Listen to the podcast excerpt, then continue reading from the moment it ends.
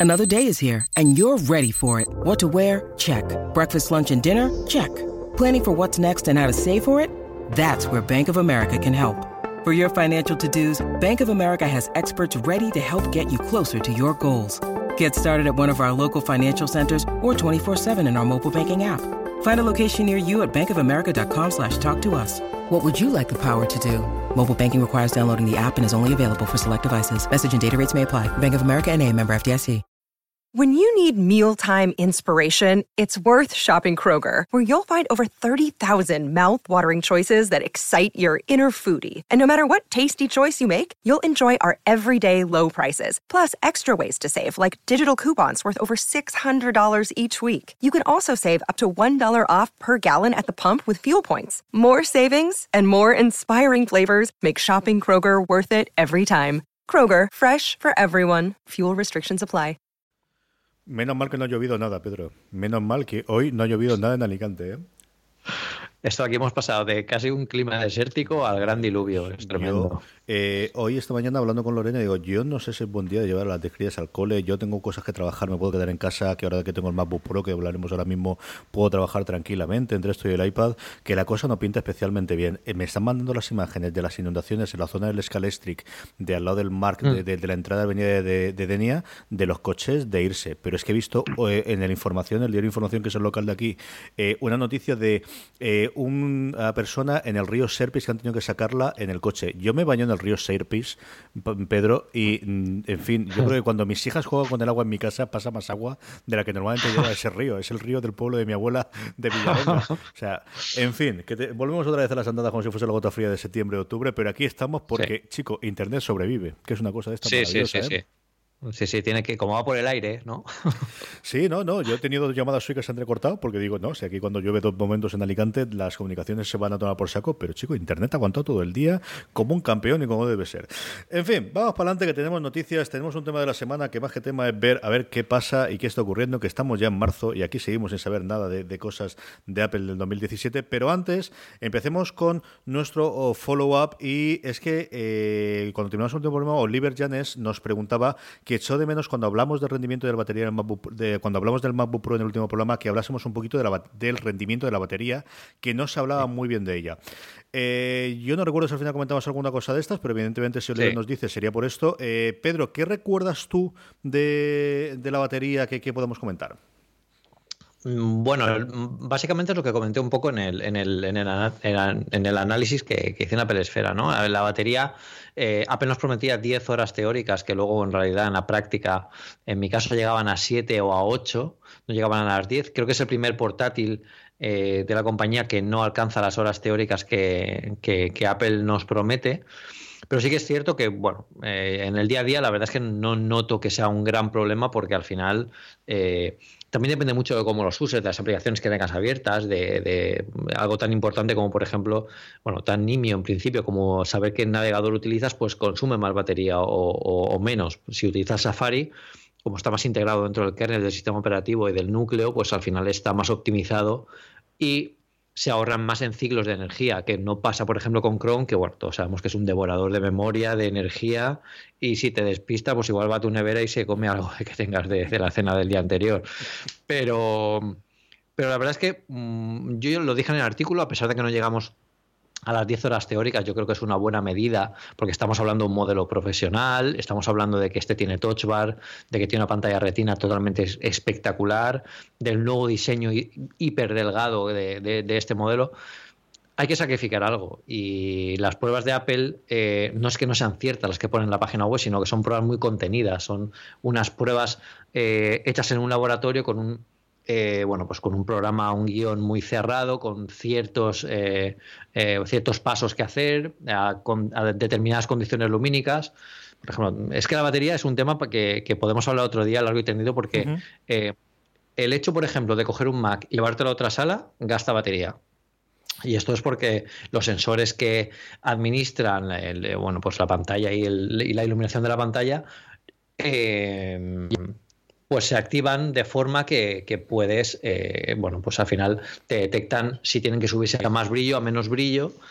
y todo eso al final acaba gastando batería. Y cuando teníamos los discos duros que no eran SSD, que eran los discos antiguos eh, que, al final tenían un cabezal físico, eh, en los Mac teníamos un sistema que cuando el acelerómetro del, ordenador determinaba que había habido movimiento muy brusco, entonces cancelaba enseguida la rotación, la rotación no, el, el, desplazamiento del cabezal para que no se rompieran los discos duros. Pues todo eso también consumía energía. O sea que al final la energía en, y, los ciclos, el, consumo por vatio que, del que hablaba Steve Jobs cuando la transición de, los, eh, de los PowerPC a Intel es lo más importante. Lo que ¿Qué puedes hacer con el, eh, por cada vatio que, que, tienes en el ordenador? Pues eso es la medida más importante y eso es lo que se lucha para que cada vez pues, estire un poquito más.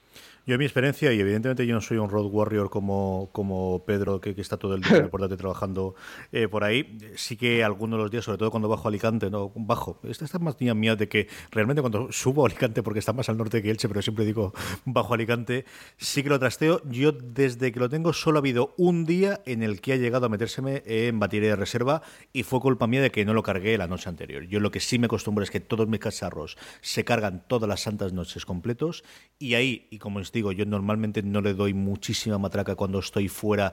ahora dentro de nada que, me tendré que ir unos días a Madrid y a Barcelona y ya será la prueba de fuego de cuando tenga que trabajar con ellos más en en otros lugares fuera de casa, pero es cierto que en la universidad tengo un ordenador, el resto, y como os digo, solamente hubo un día en el que hay. Yo creo que al final depende muchísimo del uso que le vayas a dar, ¿no? y creo mm. que en un uso moderado o normal de escribir, eh, creo que te aguanta la batería si la cargas por la noche todo el santo día, esa es mi idea y mi experiencia hasta ahora. Creo que depende muchísimo sobre todo del brillo, yo lo, que más he notado, ¿no? Que, que es cierto que, sabes que, Apple quitó esa predicción de batería, pero y Stat Menus, que, Menus, que es la, aplicación que yo utilizo de, de gestión más o menos de control un poquito cómo funciona todo, eh, sí que la sigue dando y se nota una barbaridad en cuanto le bajas el brillo a la pantalla, que al final, claro, es que es, que es la pantalla que tienes, es que no tiene mucho más. En fin, así que yo creo que, como dicen los americanos, los americanos, tu kilometraje variará en función de, por un lado, el uso que le como dice Pedro, y cuántas horas necesitas de autonomía. Por otro lado, es cierto que yo creo que el cargador pesa menos, el, comparado con el que es más ligero. el extensor y, con el USB-C yo sí lo noto más ligero. En fin, vamos eh, hasta aquí el follow y vamos ya con las noticias de la semana, Pedro. Eh, empezamos con una cosita tranquila que además tuvo un vídeo muy chulo que podemos comentar después y es que Apple amplía la lista de accesorios compatibles con HomeKit. Hmm. HomeKit al final se va a convertir en una especie de concentrador del Internet of Things eh, para casa, que al final también es lo que está haciendo la competencia. Alexa viene muy fuerte, Google también viene muy fuerte.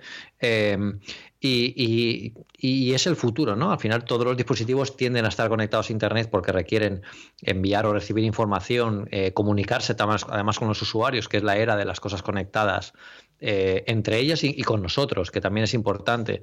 Entonces, eh, aquí uno de los grandes problemas de la domótica, de la domótica a nivel histórico de los últimos años, siempre, siempre ha ocurrido. Cuando hablábamos de domótica, yo me acuerdo que en la universidad teníamos una asignatura que era domótica.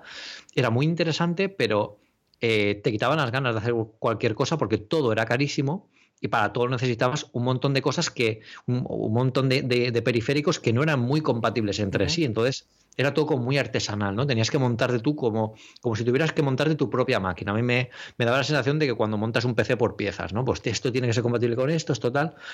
HomeKit lo que hace es que nos olvidemos de todo eso, que tenemos un concentrador que se llama iOS, que podemos gestionar de la forma en la que gestionamos cualquier otra cosa con el móvil, como una aplicación más que, bueno, pues que es además muy intuitiva y muy sencilla de utilizar. Eh, y que aparte, bueno, pues que además es, importante que es escalable. Y escalable significa que cuanto más cosas añadamos a HomeKit, más amplios es la capacidad de lo que podremos hacer porque podemos combinar acciones entre ellas. Además, eh, hay eh, aplicaciones de terceros como If This Then That que utiliza esta, eh, bueno, pues estas, estas, se beneficia de esto para, para, para poder además agrupar acciones con, con eventos, con disparadores ¿no? dentro de, Internet y con Workflow también se pueden hacer algunas cosas con, dentro de las Philips Hue y todo esto. O sea que HomeKit yo creo que es muy importante, yo creo que Apple está viendo potencial, por eso no me ha sorprendido esta campaña este año.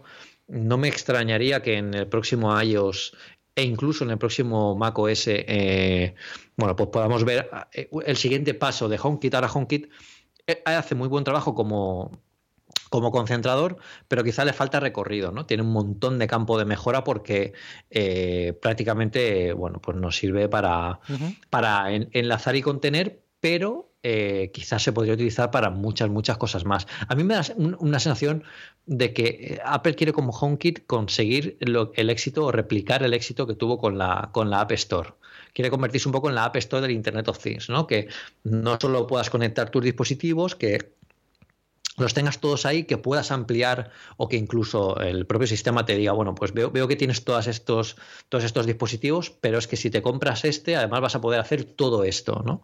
Y yo creo que eso también sería, sería interesante porque daría mucha potencia al conjunto entero y el usuario por fin podría ver la domótica.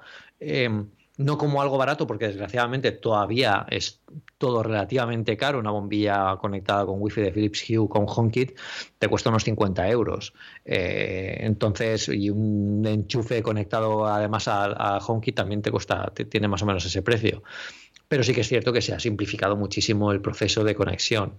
Eh, lo conectas y ya lo tienes. Yo para esto estoy eh, terminando el artículo para, para Pelesfera, donde no solo cuento mi experiencia, también cuento el recorrido de dónde venimos, de aquellas cocinas de los Jetsons, de los dibujos animados, estos súper futuristas para la época en la que todo estaba mecanizado dentro de una, de una casa, ¿no? La idea de la casa mecanizada.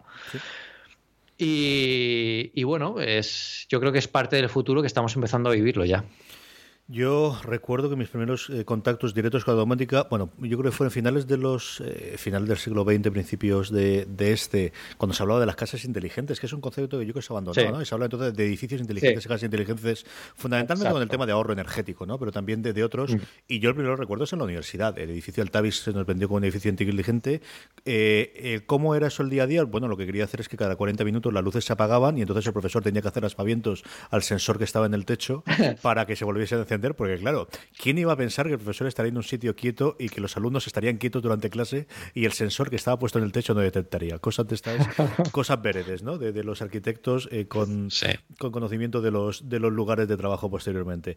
Y sí es cierto que, mm. que de forma similar al coche, yo creo que son de estas cosas que damos por sentado que se está haciendo un cambio brutal eh, por la parte de abajo y que si no te enteras de lo que está cambiando, no, no haces, no te haces la idea. Yo le puse ayer a, mm. a Lorena el vídeo que ha hecho Apple de un minutito de la chica que se levanta y le dice hola Silly es por la mañana y que enseña los distintos modos que tiene la casa para el desayuno, la tarde y tal, se queda alucinada. Y yo creo que es una sensación que cualquier persona que no siga el día a día, como te digo, yo creo que los dos ejemplos más claros a día de hoy de tecnología son esto y del coche autónomo, dices, ¿cómo puede ser? Todo eso existe a día de hoy, sí, pero existe tan disperso, con tan caro como dices tú, y tampoco es una cosa que encuentres en las tiendas tradicionales o que sea algo sencillo de mm. encontrar, que cuando ves un vídeo como estos te parece un vídeo de, los tecnológicos del famoso del Navigator, aquel de, de este esto asistente virtual que tenía Apple los, el final de los 80, ¿no? Y es un vídeo que dices, leche, esto se puede hacer a día de hoy, ¿no? Y, chico, mm. me ha abierto el camino, así que espero, entre eso y tu artículo, yo creo que voy a convencer para empezar. Yo creo que la Hue es una cosa que podemos empezar a probar y, y, mm. y yo, la otra parte, ¿no? Al final de la tecnología, pero le dice, chico, yo esto de que se pueda abrir con el móvil, yo que siempre pierdo las llaves y que no sé dónde las tengo para abrir la casa, a mí me vendría de lujo. Y es verdad que son estos mm. pequeños cambios graduales que te hacen la vida un poquito más simple y un poquito más sencilla, pero mm. todos los santos días la comodidad. Eh, Pedro, al final hay una frase que dicen los americanos de que eh, la comodidad lo vence absolutamente todo y yo creo que esa es la vía de entrada. ¿eh? Sí, sí, sí. Bueno, además Apple es muy de eso, es muy de, ganarse al público al final por la comodidad que aporta al usuario. Al final, eh, mm, hacer interfaces que sean muy usables o, muy intuitivas al usuario, lo que hace es, pues bueno, pues que te, lo ponen todo muy fácil y al final te acabas ganando la confianza con eso. Yo en casa tengo tres bombillas Philips Hue y un, y un enchufe eh, que tengo conectado al calentador eléctrico. Y la verdad es que el tema de las bombillas que es una chorrada, porque dices tú, bueno, pues tampoco es que me vaya a cambiar la vida. Pues, pues no es que me haya cambiado la vida, pero sí que es cierto que es comodísimo estar sentado en el sofá viendo la tele y de repente, bueno, pues te pones una película y no tienes que levantarte a, apagar la luz. Además, la puedes regular directamente desde el móvil. Eh, puedes incluso programar, yo ah, programo que cuando, si vuelvo a casa después de que el sol se haya puesto, eh, cuando me acerco a casa, se enciende una de las luces de, una de las habitaciones para que no tenga yo que estar encendido, pues si voy con compra o lo que sea. O sea, si son pequeñas cosas, lo que pasa es que al final la domótica es eso, la domótica no busca eh, cambiar todo lo que tal una casa tal y como la, conocemos. La domótica no es un iPhone en el sentido de revolución, mm. pero sí que es eh, un gran camino hacia, hacia una interconexión, ya no solo de dispositivos, que es importante eh, saber eso, o sea, eh, entender que los dispositivos tienen que conectar con nosotros realmente, no entre ellos. Conectar entre ellos es muy fácil, ¿no? Pero que lleguen a, ser útil también para, nosotros es, más complicado. Yo creo que HomeKit tiene un problema y es que está muy mal explicado y, por eso entiendo que Apple haya hecho este vídeo, para que la gente empiece a reconocerlo, porque... Y, además es algo que, me incluyo y yo soy una persona que está bastante metida en todo el tema de la tecnología. Eh, cuando nos empezaron a hablar de HomeKit, eh, eh, daba la sensación de que nos hablaban de algo, pero como que no iba con nosotros, ¿no? Que, era algo, bueno, pues que está ahí para la gente que tenga ciertos dispositivos, pero no es que se pueden hacer muchas cosas. Y, e incluso creo que hay algún programita, algún truco para que algunas, algunos dispositivos, algunos dispositivos hardware que no son oficialmente compatibles con HomeKit, eh, se puedan introducir dentro del ecosistema HomeKit. De eso lo, buscaré y, lo hablamos otro día. Pero bueno, es yo creo que es, chulo lo que, no que nos viene aquí. Y si hablamos de comodidad, otra cosa que desde luego es comodidad y que a mí, nuevamente, no es que te cambie la vida, pero revoluciona y cambia totalmente la forma de hacerla, que es Apple Pay, ¿no? Y teníamos la noticia, o la noticia de que va a llegar Apple Pay a Irlanda, Bélgica y posiblemente Italia. Y aquí que seguimos, ¿no? Con, como en el lanzamiento, seguimos con Santander, seguimos con Carrefour Pass, seguimos con American Express.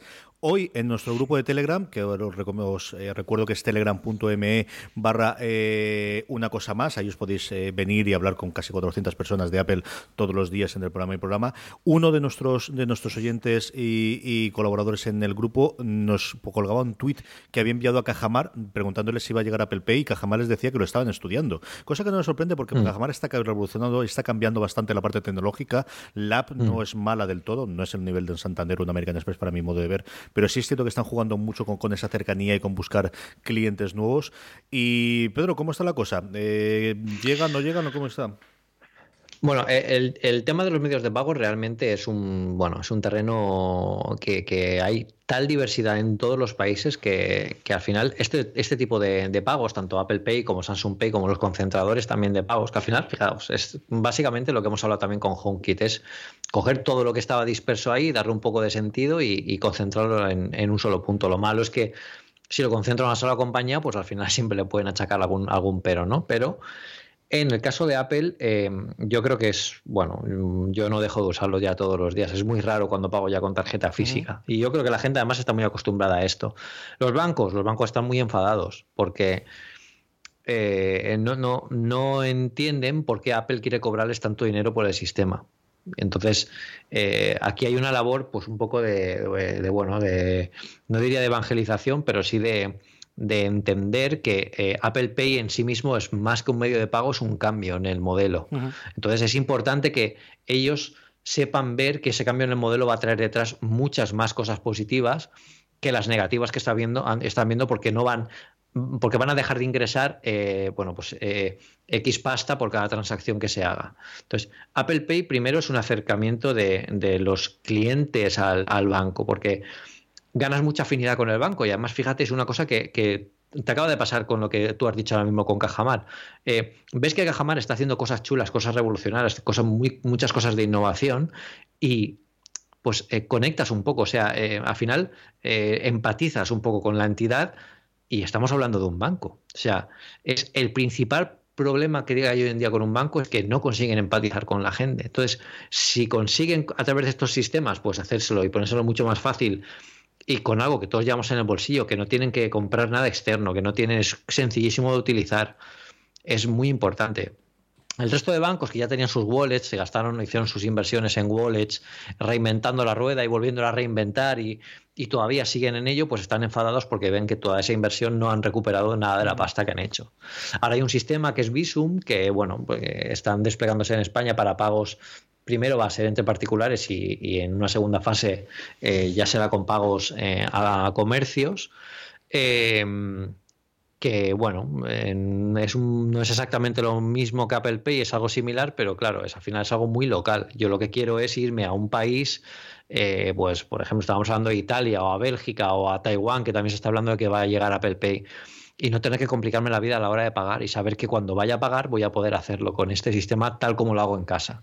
Eso es la comodidad, que es como tú decías, pues al final lo que hace que se gane a la gente. Yo creo que hay dos formas en el que los bancos, yo creo que tiene un hándicap muy gordo eh, doble. Uno es la pasta que le pide Apple y otro es el que decías tú, es que tienen que amortizar la inversión que han realizado antes y sobre todo tienen que eh, reconocer que eso ha sido un fracaso y que no funciona y las dos partes son complicadas, tanto la monetaria como el decir no, en esto nos equivocamos, hay que enderezar el barco.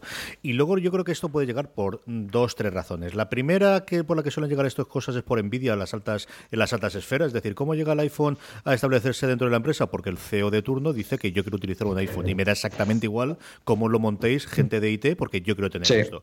Y eso ocurre así porque al final somos humanos. Entonces, una reunión en la que tenga la Asociación Española de Banca o en la CECA en el que de repente uno de los gerifaltes de la junta de directivas pague un Apple Pay y el de al lado se quede dando vueltas de no, tengo que darle la vuelta o dónde está el chip o qué es lo que está y lo vea, creo que mm. eso es una cosa que en un momento dado puede hacer más peso que cualquier cálculo numérico. En este caso, creo que eso viene eh, más suavizado, creo que al final son números y aquí hay dos tipos de números. Uno, cuánta gente pierdes eh, realmente que se te vaya a ir a otra compañía por el hecho de que tenga Apple Pay, y eso tienen que tener estudio de mercado y saberlo. Y segundo es cuánta rotación y cuánto negocio adicional realizas cuando tienes un cliente que tiene Apple Pay. Y eso yo creo que son los números mm. que a día de hoy el Santander, eh, Carrefour y American Express tienen que estar mirando de desde que hemos montado esto, este perfil de cliente que tenemos con este tipo de cosas, que antes se gastaba X pasta con nosotros, ahora se gasta tanto. Y que antes gastaba mm. esto en la tarjeta de crédito, se acaba esta cantidad y le cobramos de comisiones tanto, ahora le cobramos esto de aquí. Yo soy el primero, mm. evidentemente que nuevamente la anécdota que no que nos quite la, el gasto, pero yo tradicionalmente gastaba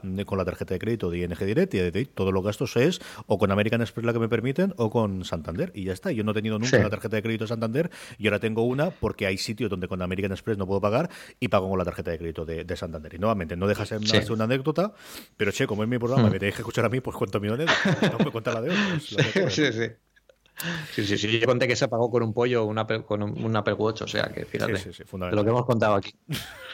Eh, vamos porque, bueno, estamos de aniversario, porque estamos siempre y estamos de aniversario del SDK y habéis sacado dos artículos muy chulos en Apple Esfera esta semana. El primero cachondo que además me ha recordado a los viejos que estamos ya, Pedro. Los maduros, ¿no? Maduros interesantes que estamos ya recordando. Bueno, a ver, yo estoy un poco harto de que la gente me llame viejo. No, no soy tan viejo, por favor. Yo, ya me he acostumbrado. Yo, como siempre he sido viejo, siempre me han dicho que era más mayor. Lo mismo me da hasta.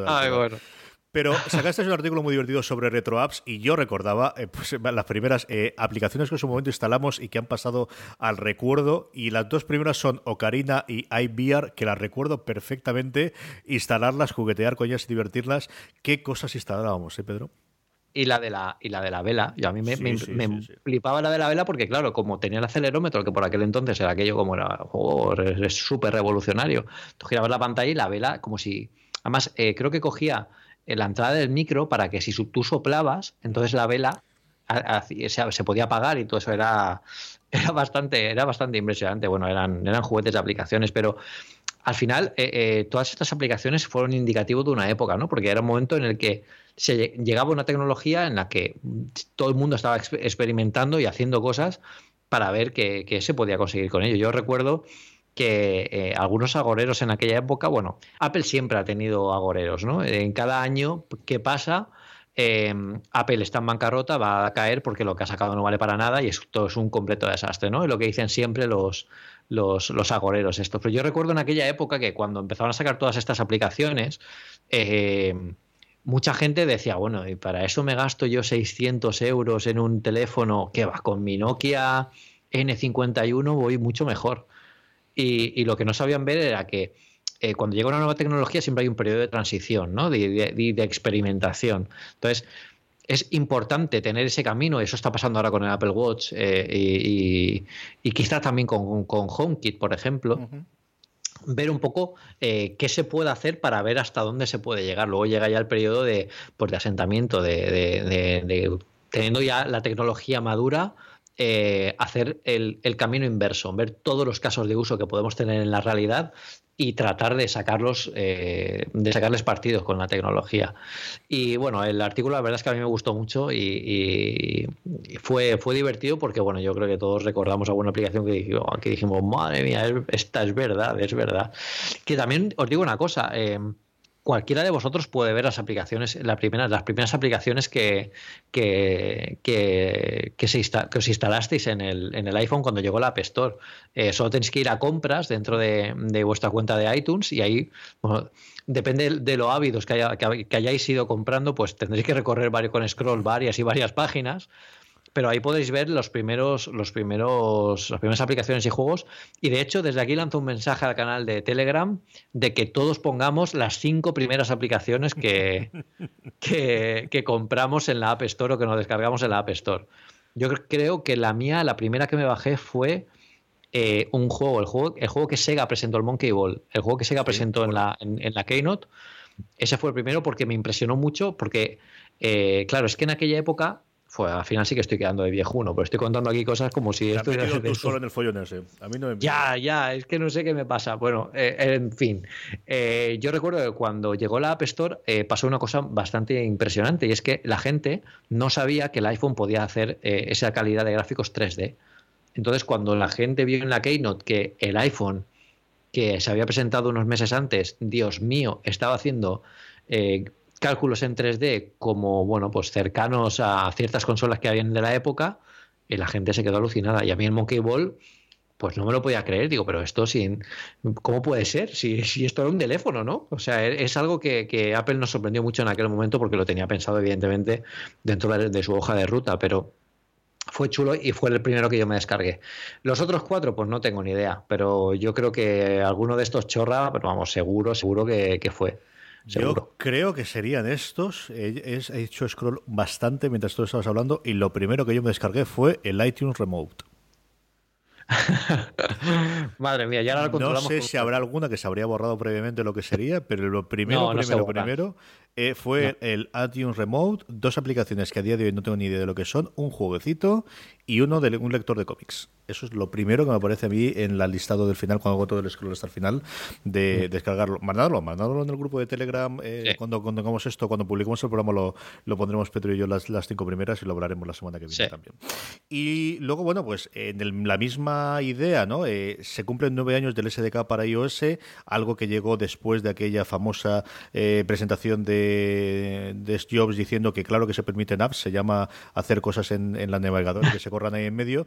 Y luego, evidentemente, y nos da para mucho tema más, que yo creo que podemos hablar en, un eh, programa futuro acerca de la evolución que ha habido de las aplicaciones en cuanto a precio, en cuanto a sistema, en cuanto a cada vez más convertirse en servicios porque el sistema de distribución ha cambiado. Yo creo que podemos dedicarle en una o dos semanas el tema de la semana a esto, Pedro, aparte de lo que quieras comentar ahora mismo.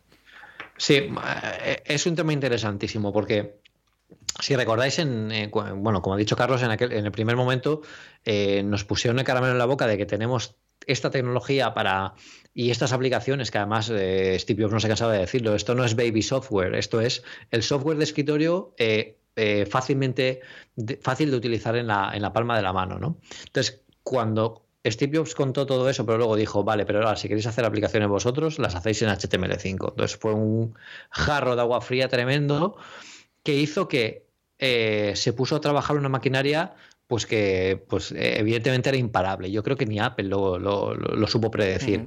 Y es pues toda la, escena, el background este de desarrolladores que consiguieron, bueno, pues eh, gracias a la experiencia que tenían con, el desarrollo en, en macOS, eh, pues hacer sus primeras aplicaciones nativas, que yo, yo recuerdo estar publicando una PLF en aquella época y nos quedábamos alucinando de lo que era capaz la gente sin ningún tipo de, de IDE ni de SDK. Bueno, tenían el Xcode, que era lo que con, lo que se picaba, pero luego había que hacer, bueno, pues ciertas triquiñuelas y ciertos cambios para convertirlo en una aplicación, que no es, no es tarea, tarea, tarea sencilla.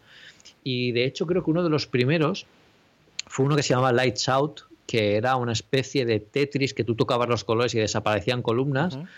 Y claro, eh, la gente flipaba porque eh, en aquel momento, cada vez que Apple añadía una nueva aplicación al escritorio del, del, iPhone, era como, como, un anuncio de algo, como si sacaran un, nuevo hardware prácticamente. Yo recuerdo un artículo que nunca se me olvidará, que, que, que publicamos en Apple que es será, ya no recuerdo, bueno, no se me olvida el artículo, pero se me olvidado la aplicación. ¿Será esta aplicación la aplicación número 13 del dashboard, o sea, contábamos las aplicaciones que había que estaban disponibles en el iPhone. Si ahora tuviéramos que contarla, pues imaginar los millones de millones que teníamos que pasar. Eh. Entonces, eh, eh, esta conversión y bueno, y esta, esta, esta, bofetada en la cara, ¿no? Que se le dio a Apple en su momento, como diciendo, ojo, si no lo hacéis vosotros, lo van a hacer, lo va a hacer alguien, y quizá lo haga de la forma en que vosotros no queréis. ¿Qué pasaría aquí? Yo creo que Apple se dio cuenta que dijo, ojo, ojo, ojo, si no controlamos esto, va a haber gente metiéndose en nuestro queridísimo iPhone que controlamos tantísimo y que queremos que la experiencia de usuario sea así y al final en los perjudicados vamos a ser nosotros y además no vamos a ver ni un céntimo de todo lo que publiquen. Y apareció la App Yo creo que posiblemente tardó una hora en aparecer la App Alguien dijo, pica una App pero ya, porque esto lo tenemos que tener porque si no nos comen. Y, la App Store juega con las ventajas pues, de aprovechar al máximo el hardware que tenía en aquel momento el iPhone, aprovechar al máximo las conexiones que la empresa tenía con los desarrolladores para continuar la labor de, bueno, eso es eh, gente que está haciendo cosas en, en macOS, mirad lo que tenemos y además os vamos a poner un entorno de desarrollo que ya conocéis porque es el Xcode, pero con un simulador para iPhone y, bueno, fue todo una gran carambola que yo creo que acabó de la mejor manera posible porque al final la escena si hubiera quedado eh, bueno, pues tal como empezó, pues al final hubiera sido, y perdonadme, hubiera sido como en Android, ¿no? Que cualquiera puede hacer cualquier cosa, la sube al, Google Play y bueno, pues ya habéis todos los problemas de, virus y etcétera, etcétera que, que, se, que se tiene en Android, que todavía pasa poco, pero bueno. Entonces, es, es, chulo, son nueve años, son nueve años ya, son muchos años. Y, la verdad es que no, sé dónde estaremos de aquí a, nueve años más. La verdad es que va a ser chulo vivirlo, ver, contar el progreso. Yo creo que las primeras que recuerdo fue Twitterific, de, de cómo eh, llegaba una eh, aplicación nativa para Twitter y yo creo que, bueno, creo no, y esa fue una de las razones por las que Twitter empezó a explotar antes de la segunda oleada de Twitter, ¿no? de cuando ya se hace famoso y cuando mm. empieza a aparecernos hashtags en las, en las eh, programas de televisión y demás, pero sí que cuando explota en el mundo de la tecnología es cuando puedes empezar a incorporarlo a, a dispositivos móviles. Y luego yo creo que el App Store es una de las grandes ejemplificaciones de esa grandísima virtud, eh, yo creo de las mayores que tiene Steve Jobs, de defender vehementemente en lo que él cree hasta que le convencían de lo contrario y entonces era capaz de defender con la misma fuerza, la misma violencia, justo lo contrario de lo que estaba defendiendo 10 minutos antes, pero es que le habían convencido de lo otro, ¿no? El, el hecho de defender totalmente lo que piensas, pero estar abierto a que si convencen, che, pues tenía razón y cambiamos, es una cosa que es tremendamente complicada de conseguir en cualquier persona, y yo el primero, y mm. más todavía cuando tienes una posición directiva de esta en la que te vas a trocer. Y es una cosa que cuando lees entrevistas o con colaboradores, la gente te recalca mucho. Y este es uno de los ejemplos, yo creo, más claro, ¿no? De giro de 180 grados en algo de Apple, de tener clarísimo el año anterior de no, no, no vamos a permitir esto. Y de repente sí. Como os digo, yo creo que nos da para el tema de la semana, porque esta semana de lo que vamos a hablar es si tenemos Keynote o no y qué ocurre, ¿no? Y eh, dos artículos este fin de semana de Miguel López. Uno, el domingo, repasando un poquito de cómo estaba la rumorología y qué podíamos hacer. Y nada, horas antes de empezar a grabar, como siempre todos los lunes a las 10 de la noche, eh, las primeras muestras de que los iPads van por lo que nosotros pensamos, por los rumores que han salido, porque ya se han detectado los famosos eh, signos y los famosos eh, modelos nuevos en alguna de las Wi-Fi alrededor de Cupertino, que nos darían idea de que podrían ser cuatro modelos de iPad. Pedro, ¿cómo está mm. la plataforma de lanzamiento? ¿Tenemos Keynote? ¿Tenemos, ¿No tenemos Keynote? ¿Van a hacer una presentación en apple.com y a tomar por saco y ya nos guardamos la siguiente para cuando tengamos la, la, la, mothership en funcionamiento. ¿Cómo ves tú el invento? Em, lo que está claro es que están aquí. O sea, los, dispositivos están eh, a punto de ser lanzados. Yo creo que Miguel en el artículo lo, ha explicado muy bien. Con o sin Keynote vamos a tener estos dispositivos y puede ser la semana que viene o puede ser seguramente la siguiente. Em, yo creo que ellos se plantean un poco el, tema de montar un evento. Bueno, al final para una compañía como Apple no es problema ni logístico ni, ni, de pasta porque se pueden llamar, pero yo creo que la atención mediática eh, que consiguen, por ejemplo, si lanzan eh, si se lanza con una Keynote, pues es, bastante importante, pero también tienen que medir un poco las expectativas, ¿no? Y quizás eh, sí que es adecuado montar un evento para lanzar un nuevo MacBook Pro y explicar todo lo que hace y, y todo lo que y todo el cambio que conlleva, y aún así se nos quedó corto. Entonces, Mm, si lo que vamos a hacer es lanzar una nueva generación de iPad, eh, sería interesante dedicarle solo una Keynote si hubiéramos tenido sistema operativo nuevo antes. Y esa es la gran diferencia con eh, tener una, una, un lanzamiento de un iPad en noviembre o en octubre, que ahí ya tenemos el nuevo sistema operativo y se pueden desvelar muchas más cosas que suelen salir en betas un par de semanas antes. Em, Aquí que podríamos ver, aquí podríamos ver nuevo hardware, eh, podríamos ver la eliminación de más marcos. No va a ser la eliminación total, no va a ser el, el, modelo del iPhone 8 o el iPhone X, es que me encantan las X, yo quiero que se llame iPhone X.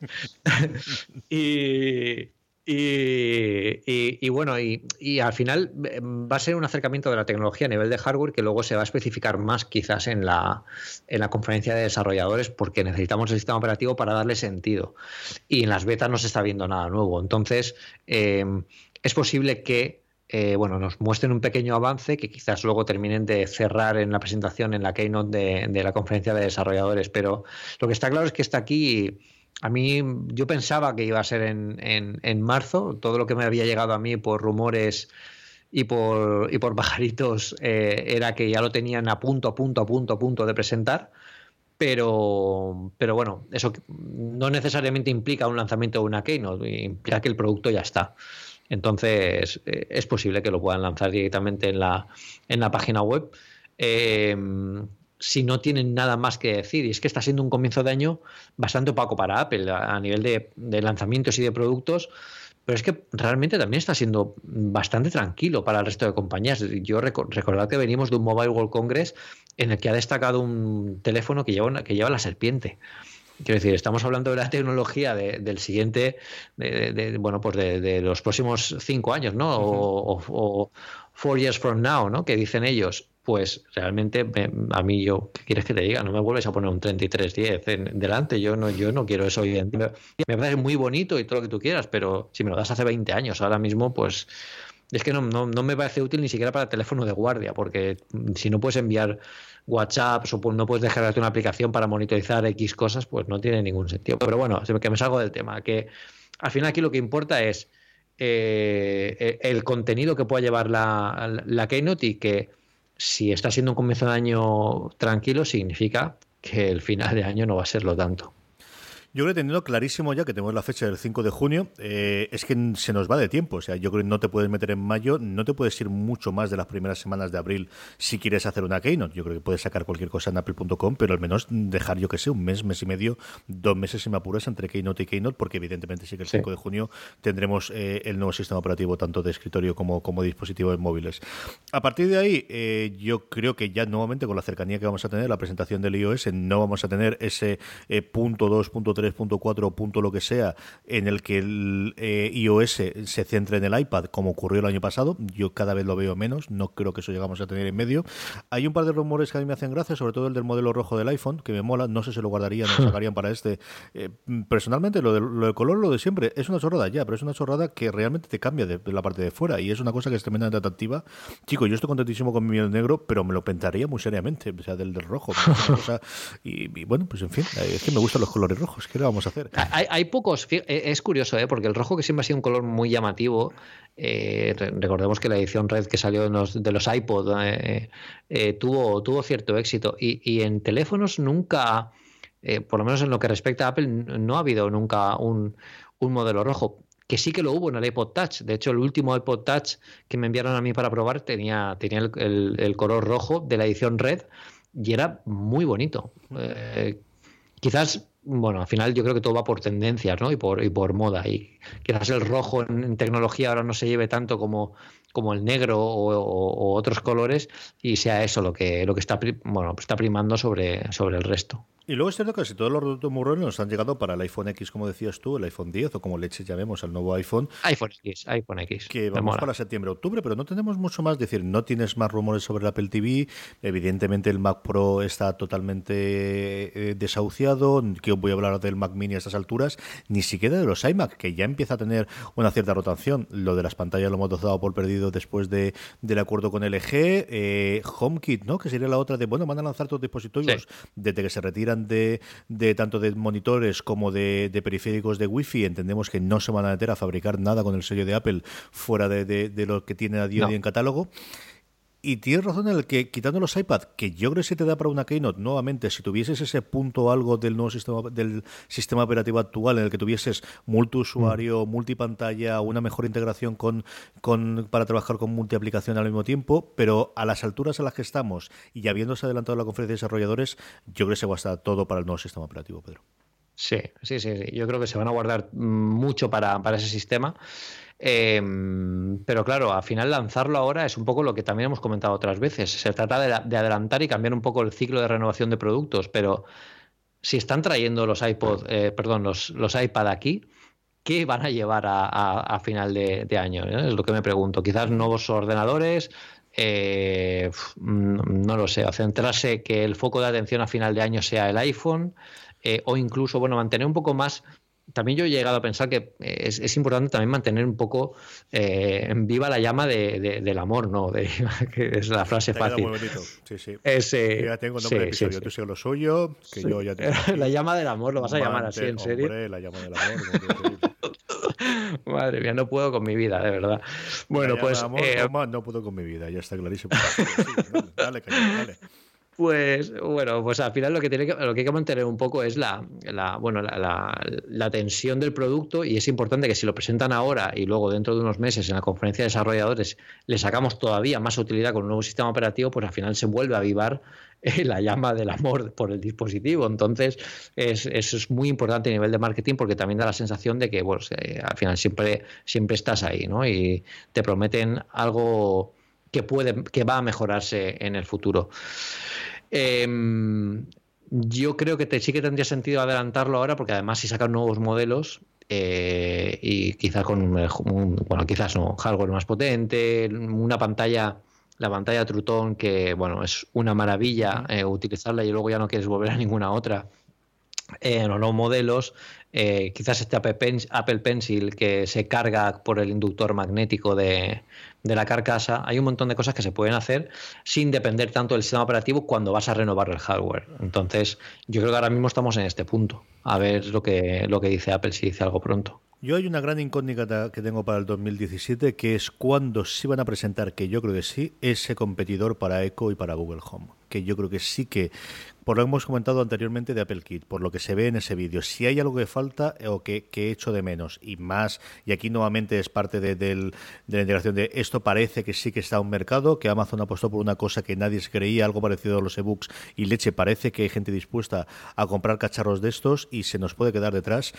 Y ese yo creo que sí es una cosa que podrían presentar ahora si lo tuviesen preparado y tendrías una keynote bastante maja con la presentación de los nuevos iPad, en el que puedes hacer todas estas cosas, el tamaño nuevo que mm. no creo que puedas presentar a la conferencia de desarrolladores salvo que incidas mucho en integración con Siri y ahí ya sería un game changer en el sentido de hemos abierto un porrón la app y podéis hacer ahora todas estas cosas, cosas que se van bramando mm. desde el principio de los tiempos de la existencia de Siri y en un momento de incluso en septiembre junto con el iPhone, pero me extrañaría que un producto nuevo intentase sacarlo al albur del iPhone del décimo aniversario. Yo creo que ahí, todo cosa que vaya a estar vaya a quedar muerto. Podrías presentarlo alguna cosita, yo que sé, en octubre, noviembre, ¿no? En el juego que tradicionalmente ocupaba la última keynote posterior la que este año ocupó para los MacBook Pro.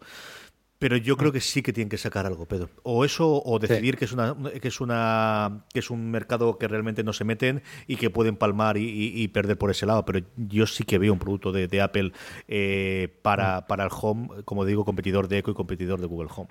Sí, Sí, sí, Y yo creo que tiene nombre y apellidos y ya tenemos, lo tenemos muchos en casa. Yo creo que se llama Apple, TV.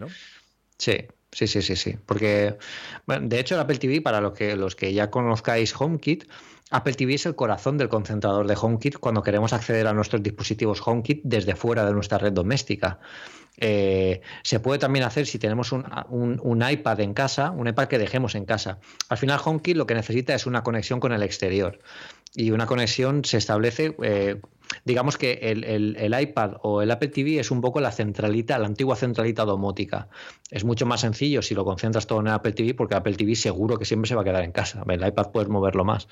Pero, pero bueno, ese nivel de concentrador, y bueno, pues al final eh, el Apple TV lo tenemos siempre en un punto de la casa mm, al que siempre estamos mirando, ¿no? que es la tele. Y eso también es un, es un, es un punto importante porque es tenerlo cerca y tenerlo muy, muy localizado. Yo creo que al final el Apple TV será algo mucho más de lo que es hoy en mm. día, pero ¿qué es lo que ha pasado con el Apple TV desde que empezó? Que empezó siendo una cosa y se está convirtiendo en otra muy distinta. Sí, yo creo que ese es el producto que, que, sigue encontrando realmente la finalidad que puede tener con la aplicación nueva de televisión, que aquí seguimos se pueden utilizar, que yo trasteo con mi cuenta americana a ver qué funciona. Creo que además te hace falta un programa de satélite. Yo creo que al final es demasiado caro mm. y el que no puedes tener en la cocina, es decir, yo creo que un Echo o un Google Home es comodísimo de tenerlo en la cocina y decirle, léeme las noticias o dime paso a paso esta receta o qué es lo que ocurre. Yo creo que eso es una cosa que tendremos y que evidentemente le seguimos la pista. Vamos con las recomendaciones del programa, Pedro, pero antes eh, demos las gracias un año, una semana más a nuestros mecenas y oyentes. Sabéis que os podéis comentar en mecenas de una cosa más y ayudarnos mes a mes con vuestras aportaciones desde un euro al mes si entráis en mecenas.postar.fm. Sabéis que además nos podéis ayudar con cualquier compra que realicéis en Amazon si en vez de entrar de la forma que tradicionalmente entráis, entráis desde amazon.postar.fm. Además, tenemos enlaces de afiliados para la Casa del Libro, para la FNAC y para todas las App Store, hablando de App Store precisamente, tanto iOS como de Mac, en tiendas afiliadas. Si vais a postar.fm barra tiendas afiliadas, ahí tenéis todas las entradas. Es simplemente pulsar si estáis en un dispositivo móvil o hacer clic con el ratón y cualquier compra que hagáis, eh, como os digo, una pequeña, a vosotros os costará exactamente lo mismo y a nosotros una pequeña comisión nos pagarán todas estas grandes empresas eh, en forma de comisión para seguir haciendo cada vez más y mejores cosas en una cosa más. Y ahora sí, Pedro, recomendación de la semana. Pues mi recomendación esta semana es, bueno, eh, durante estas últimas semanas he necesitado un convertidor de vídeo para convertir entre formatos. Y la verdad es que hay, de estos programas hay cientos, pero eh, cuando vas a buscar uno, pues no encuentras ninguno que te apañe. Entonces yo encontré uno en la Mac App Store, em, que es donde siempre intento buscar antes de buscar en, en, la web tradicional porque eh, bueno pues te aporta cierta seguridad y puedes ver el historial de cambios, esto lo tienes todo mucho más pensado, que se llama Smart Converter. Es un eh, convertidor de vídeo, mm, bueno, es, gratuito, hay una versión pro pero que bueno, es para, ciertos usos. Y este, bueno, pues te permite crear eh, vídeos para, mm, para un montón de formatos, casi todos los formatos de Apple, casi todos los formatos de Samsung, casi todos los formatos de Android, eh, incluso para PlayStation 3, para Vita, para PSP, para las teles Bravia para Windows, para eh, Xbox. Es, una, es un convertidor bastante, bastante útil y sobre todo es gratuito y es súper fácil de utilizar, porque tiene una, bueno, es una interfaz de arrastrar y soltar y ya lo tienes hecho. O sea que si necesitáis o si queréis tener a mano esto para, para cuando os, haga falta, eh, solo tenéis que descargarlo completamente gratuito. Este no está oferta, siempre ha sido gratuito y con esta versión gratis es más que suficiente para lo, lo mínimo que tenemos que hacer justo cuando necesitamos un día y no encontramos ningún otro. Yo tengo dos cositas a recomendaros. La primera es un poquito de spam y un poquito de, hacer eh, patria chica, es el nuevo fuera de series.com. Bueno, lo, merece, lo merece. Muchas gracias, querido. El pasado lunes 6 lanzamos fuera de series.com, que es la segunda pata de la expansión de fuera de series, para convertirlo en un medio multimedia, eh, valga la redundancia, especializado en series de televisión. Contamos con la suerte de tener, pues eso, eh, toda la, serie de podcasts alrededor de series, que de hecho a día de hoy tenemos cinco podcasts semanales más uno diario, que es el FD Express, el comentario diario de 5 o 10 minutitos sobre las noticias del día anterior, que publico todas las madrugadas para que por la mañana desayunéis con él eh, tranquilamente. Y como os digo, lanzamos el nuevo fuera de series.com con un equipo de redacción formado por eh, este que os habla y, Francis Arrabal y al que hemos sumado al proyecto a Marina Such como eh, redactora jefe, a María Santonja y a Valentina Morillo. Y yo, sinceramente, estoy muy contento con el resultado. Yo creo que hemos tenido una primera semana de la que me siento tremendamente orgulloso de ser el director en la que hemos estado al cabo del momento de las noticias más importantes que salían aquí y allí, especialmente pues en la fecha de estreno de Juego de Tronos o en la que se montó con, la con el tema de los eh, de Walking Dead, del Tour de Walking Dead europeo en Madrid el pasado jueves, el renovaciones, nuevas eh, estrellas y por otro lado, sobre todo y fundamentalmente más allá de las noticias, con los artículos, críticas, comentarios y el tema de la semana que hemos tenido. Yo creo que sinceramente eh, estamos ofreciendo un contenido que, que ofrece muy poca gente en español, ya no solamente en España, de innovador, de original y de eh, bien realizado. Así que si os gusta un poquito el mundo de las series de televisión, como os digo, acercaros a foraseries.com. Además, os podéis suscribir a la newsletter, eh, inspirado en lo que hace nuestro queridísimo Alex Barredo, del que mando un saludo desde aquí. He lanzado desde una semana antes de que salgásemos fuera de series una newsletter diaria en la que comentamos las noticias principales y los principales enlaces, ya no solamente de foraseries.com, sino de cualquier web española americana sobre series, lo que quiero es que sea el lugar en el que tú te desayunes las noticias, ¿no? Igual que hace Alex de que yo me entero de las noticias de tecnología por la mañana con su newsletter y con su programa y con su mixio en podcast, igual en series, ¿no? Te llega y desayunas, cogiendo el metro, llegando al trabajo, abriendo el correo a primera hora antes de ponerte a trabajar, en tres minutos la tienes leída, tienes todos los enlaces para si después en el almuerzo o en ese mismo momento quieres entrar a, leer alguna más, pero en tres, cinco minutos como máximo, como os digo, estás al día cada, cada uno de los, de los días que recibí la newsletter eh, de lo que ha ocurrido el día anterior en el mundo de las series de televisión y os podéis suscribir en ella. Echarle un ojo, de verdad que estoy muy orgulloso de eso. ¿A ti te gusta un poquito, Pedro, al menos? A mí me ha encantado. Yo creo que es un trabajo fantástico. Además se nota la pasión y es algo que, se echa mucho en falta en, bueno, pues en muchos ámbitos de la vida. Yo creo que en el tema de las series es algo que, es imprescindible para saber comunicar. Y bueno, yo estoy súper orgulloso de, ser, bueno, de, ser un equipo cercano a vosotros. O sea que me, encanta y, y bueno, igual me animo a colaborar Tienes que venirte, tienes que venirte, que quiero leerte allí y quiero leer tu test seriéfilo, porque cada vez que tenemos un colaborador nuevo le hacemos un test antes para que la gente lo conozca un poquito más, sus filias, fobias y secretos seriéfilos, y queda muy, muy divertido. Y mi recomendación de la semana, por una vez que siga del precedente, he hecho caso a Apple, que me la recomendaba como aplicación de la semana pasada, y me la descargué. Yo creo que eh, hay dos tipos de aplicaciones que están ocupando el hueco que hace ah, precisamente 6 o 7 años tenían las aplicaciones de Twitter, que todas las semanas tenemos una nueva y que eran de las más innovadoras. Por un lado son las aplicaciones de de correo electrónico y por otro lado son las de calendario. Yo hablé haciendo demasiado de lo enamorado que estoy de TimePage, pero es que Apple me recomendó una que se llama Vantage, que es un modelo totalmente distinto de TimePage, pero que es chulísimo también. Tiene, mm, eh, es una aplicación curiosa, es gratuita cuando yo la bajé, creo que cuesta 4 o 5 euros a día de hoy. Eh, tiene una versión para iPhone y para iPad, tiene un problema y es que no se sincroniza lo que yo os comentaré ahora, pero tiene varias ideas que yo no he visto en ningún sitio, que de estas que cuando dices, dices, leche, claro que sí, ¿por qué no es hasta ahora?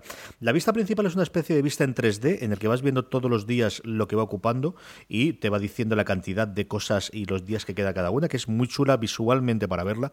No sé cómo de útil, yo al final utilizo más otras, pero sí tiene, por ejemplo, dos cosas interesantísimas que es, vamos a ver, yo tengo el texto aquí de cada una de las eh, cosas que tengo. Por ejemplo, hoy mañana tengo clase a las 9 de la mañana, a las 11 tengo una reunión, a las 12 y media tengo la sección con gestión de radio. ¿Por qué tienes que ser todas iguales? ¿Por qué no puedo decidir, vamos a ver, estas de aquí le puedo poner un colorito? O mejor todavía, y pensando en los daltónicos, que al final tenemos mucha gente que tiene problemas de distinguir los colores, ¿por qué todo tiene que ser colores? Leche, ¿no tenemos distintos tipos de letra? ¿Por qué no a las cosas que sean, por ejemplo, de trabajo, le puedo poner un tipo de letra y a las cosas que sean de ocio o que sean de tengo que hacer una llegada por Skype, le pongo otro tipo de letra? Que es una cosa que yo no había visto en ningún sitio y que es tremendamente útil. O si no te gusta por color o por tipo de letra, leche, ponle un sticker y le pones un sticker al lado en el que es un altavoz y entonces yo cada vez que tengo una cita que es tengo que grabar un podcast, le pongo un altavoz al lado. Y visualmente, en un timeline que tienes arriba, puedes ver qué programas tienes que hacer, dónde tienes que ir, cuándo tengo clases, cuándo tengo el gimnasio, y es una cosa utilísima. Además de esa vista, tiene un par de vistas más tradicionales de eh, día completo en el que el Dahat Drop funciona como yo no he visto en ninguna aplicación. Chico, coges el este, lo mueves al lado y es impresionante. Y luego otra vista de lista, que es quizá la que más utilizo yo, y como os digo, en el que puedo ver, por ejemplo, cuando tengo que grabar Slumberland, lo tengo con una mm. letra que es un tipo de de letra de máquina de escribir antigua que salta a la vista, que te salta directamente y dices, mira, tengo esto, esto y esto, y es muy sencillo. Y una cosa que a mí me ha encantado que es, puedes convertir todas las citas con un botoncito de completado a la izquierda, de forma que cuando lo tengas hecho, le das al botoncito de completado, el iPhone te da el feedback táctil y mm, autoconviertes de alguna forma el listado de cosas que tienes, no tanto en tareas, sino, bueno, puedes hacer una lista en el que vayas marcando. Como os digo, un formato totalmente distinto al de Time Page, que me gusta exactamente igual, hasta el punto de que tengo las dos ahora en, el dashboard, en, la parte de abajo del, en el, de, la aplicación del Springboard, porque no sé por cuál decidirme y una tiene ventajas, la otra tiene otras. Me ha encantado, de verdad. Bajarosla, eh, echarle un ojo a todos los que estéis buscando un calendario, porque quizás este se adapta más a vuestras necesidades que TimePace, como os digo, Vantage. Muy buena, muy buena. Yo me lo estoy bajando ya. Bueno, pues hasta aquí ha llegado el programa. La semana que viene, más y mejor, si no se nos inunda la casa, porque no sé si lo habréis oído en el programa, pero aquí ha empezado a caer en serio otra vez a los burros, Pedro. Sí, bueno, yo estaré en un hotel por ahí, no sé dónde. Pero bueno, el caso es que estaremos, eso sí, segurísimo. Eh, querida gente, eh, cuidaos mucho y volvemos la semana que viene en una cosa más. But there is one more thing. and we've managed to keep it secret. Eo.